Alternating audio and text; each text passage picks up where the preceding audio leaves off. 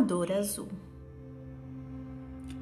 A menina sentia uma dor azul todos os dias, ali pelas cinco horas da tarde.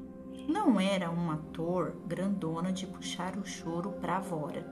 Era só uma dorzinha, mas era bem azulzona. Achavam que era maluquice. Dor não tem cor. Mas como a dor não basava, começaram a achar que doía mesmo. Esse texto é da escritora Adriana Falcão, Sete Histórias para Contar.